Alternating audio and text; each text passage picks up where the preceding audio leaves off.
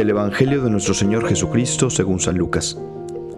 En aquel tiempo, hallándose Jesús en medio de una multitud, un hombre le dijo, Maestro, dile a mi hermano que comparta conmigo la herencia. Pero Jesús le contestó, Amigo, ¿quién me ha puesto como juez en la distribución de herencias? Y dirigiéndose a la multitud, dijo, Eviten toda clase de avaricia, porque la vida del hombre no depende de la abundancia de los bienes que posea. Después les propuso esta parábola.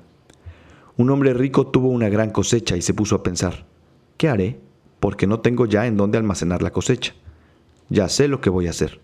Derribaré mis graneros y construiré otros más grandes para guardar ahí mi cosecha y todo lo que tengo. Entonces podré decirme, ya tienes bienes acumulados para muchos años. Descansa, come, bebe y date a la buena vida. Pero Dios le dijo, insensato, esta misma noche vas a morir. ¿Para quién serán todos tus bienes? Lo mismo le pasa al que amontona riquezas para sí mismo y no se hace rico de lo que vale ante Dios. Aquí Jesús claramente nos dice que evitemos toda clase de avaricia porque la vida del hombre no depende de la abundancia de los bienes que posea. Este llama la atención, ¿no? ¿Cuántas veces hemos escuchado este concepto? ¿Cuántos libros, cuántas frases, cuántas máximas, cuántos consejos, cuántas veces la gente, nuestros amigos, eh, los adultos, mm, todos en algún momento hemos dicho, ¿no? Que la felicidad no te la da el dinero, que la felicidad no te la dan los bienes materiales. Y, y Jesús también, también nos lo dijo en el Evangelio. Y resulta que una y otra vez volvemos a poner nuestra confianza en los bienes materiales. Una y otra vez volvemos a poner nuestra seguridad en el dinero. Qué necios somos. Ojalá que escucháramos más con el corazón y menos con, con la razón, con los oídos, que, que son olvidadizos, ¿no? Y que bajáramos esas ideas que tantas veces nos han dicho para nuestro bien, las bajáramos al corazón para hacerlas vida. Hoy el Evangelio es clarísimo. Ahora sí que el que no quiere entender es porque de plano ha cerrado su corazón. Y la verdad, si no quieres entender y no quieres seguir lo que Jesús aquí te acaba de decir, es porque a lo mejor ya te fabricaste otro Dios, que es el Dios dinero, el Dios comodidad, el Dios vanidad, el Dios bienestar económico o llámale como quieras a tu Dios. El punto aquí es que Jesús nos alerta claramente sobre el peligro de las riquezas, del mal manejo de los bienes materiales. Es verdad que los bienes materiales son necesarios, eh, necesitamos los bienes materiales para subsistir. Jesús, de hecho, no es ajeno a esa realidad, él sabe. Tan no es ajeno que él tuvo una casa, tuvo un hogar, no, no era un loco ahí hippie este, que vivía ahí ¿sabes? Sin, sin unos bienes. Él mismo tuvo un padre carpintero, él seguramente le ayudó en la carpintería y seguramente esos muebles que fabricaban, esas mesas, esas sillas, a lo mejor las vendían para subsistir, definitivamente. Eh, Jesús mismo cenó con gente rica en banquetes. Jesús mismo dejó que le lavaran los pies con un perfume carísimo. Jesús va a una boda, multiplica el vino y lo multiplica abundantemente. Jesús hace el milagro de la pesca milagrosa, valga la redundancia, eh, en donde seguramente esa cantidad impresionante de peces les dio muy buen dinerito en el mercado a los discípulos, ¿no? Jesús y sus discípulos tienen una bolsa donde se ve que tenían dinero para vivir, para subsistir, para comer, pero también para dar a los pobres. Jesús paga impuestos, lo vemos en un pasaje del Evangelio, en una conversación con Pedro. Jesús organiza para despedirse de sus discípulos, de sus apóstoles, una gran cena. No, no fue ahí que Jesús llegó y repartió tamales, ¿va?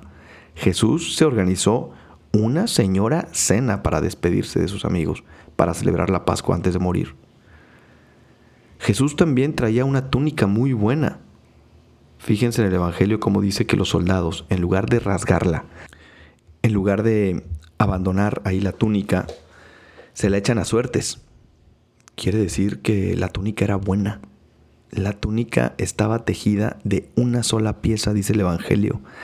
Es decir, que era una túnica buena, era de marca, por así decirlo. era una túnica fresa. Jesús traía una buena túnica. Jesús se vestía bien, Jesús se vestía con dignidad. Por lo tanto, Jesús no sataniza los bienes materiales. Así que nosotros como, como católicos perdón, tampoco los satanizamos. Pero atención, los usamos como medios y no nos apegamos a ellos.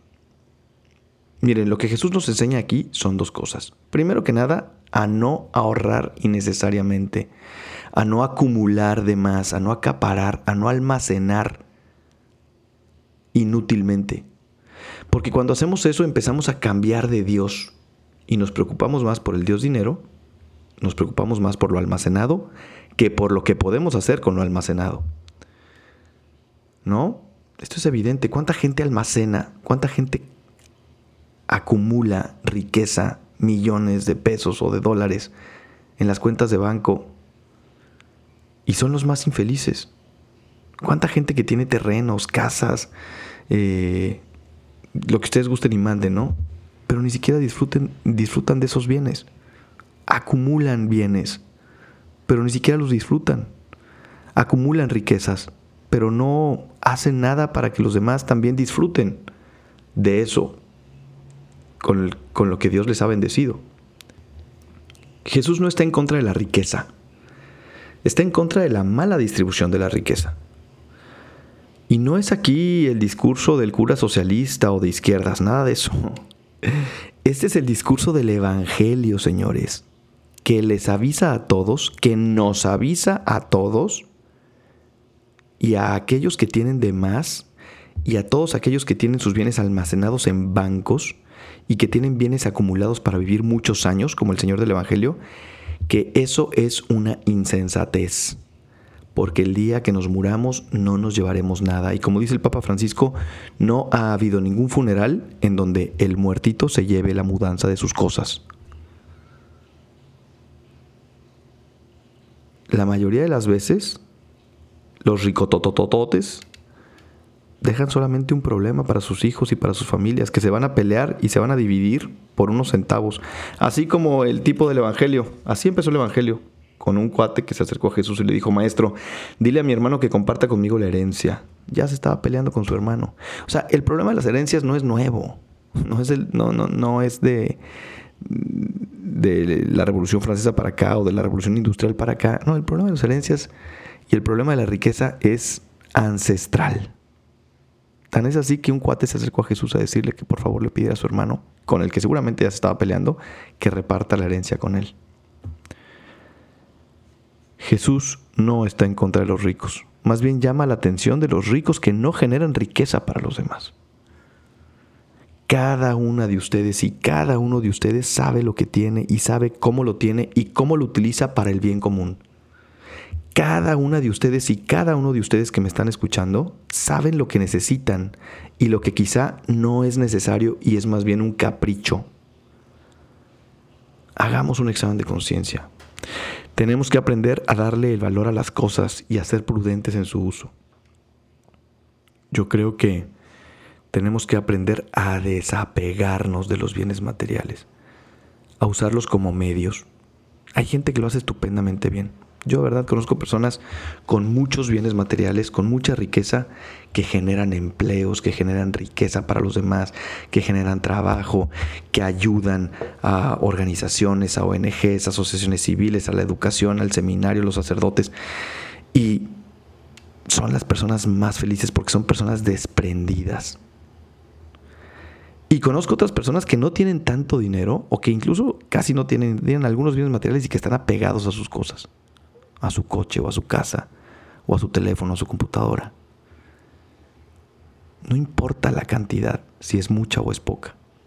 Lo importante es que no acumules para que no te apegues. Que siempre vivas desprendido de esos bienes materiales. Para que vivas fresco, para que vivas ligero. De manera que no estés anclado a esta tierra, sino que estés ligero de alma para que cuando llegue la hora puedas volar al cielo. Eso es lo que yo pido para ti y estoy seguro que tú también lo pides para mí.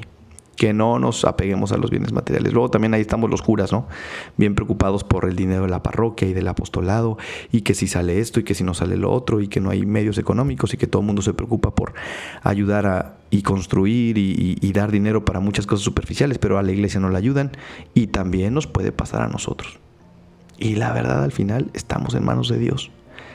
Y si Dios quiere bendecir nuestro trabajo, Él nos va a dar los medios y Él nos va a dar el sustento y no nos va a faltar la providencia.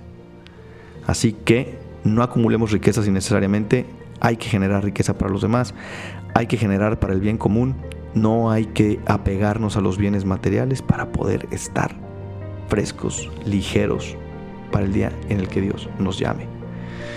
Que Dios les bendiga. Yo soy el Padre Gabriel Abascal. Me pueden seguir en mis redes sociales como Padre Abascal, en Instagram, en Twitter como Pega Abascal. Y ya saben que si este podcast les sirve, lo pueden compartir con sus seres queridos y con sus amigos. Que Dios les bendiga y hasta la próxima.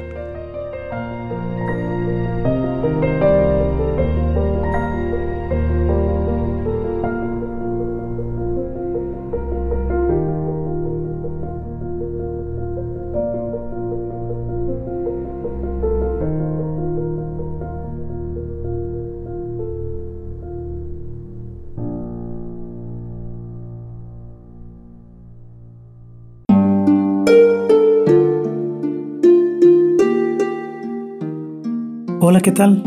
Perdón por la interrupción, pero quiero invitarte a escuchar el nuevo podcast de Juan Diego Network que se llama Oraciones de la Noche. Ahí te voy a acompañar antes de dormir, así que no tienes excusa para no escucharlo. ¿Y qué vamos a hacer? Pues yo te voy a ir guiando para que te relajes, te prepares para dormir y haremos una oración juntos. ¿Qué te parece? ¿Nos vemos pronto entonces? Escúchalo en tu plataforma favorita. Solo sigue el link en los show notes de este episodio. Oraciones de la noche. No lo olvides, ¿eh? Nos vemos pronto.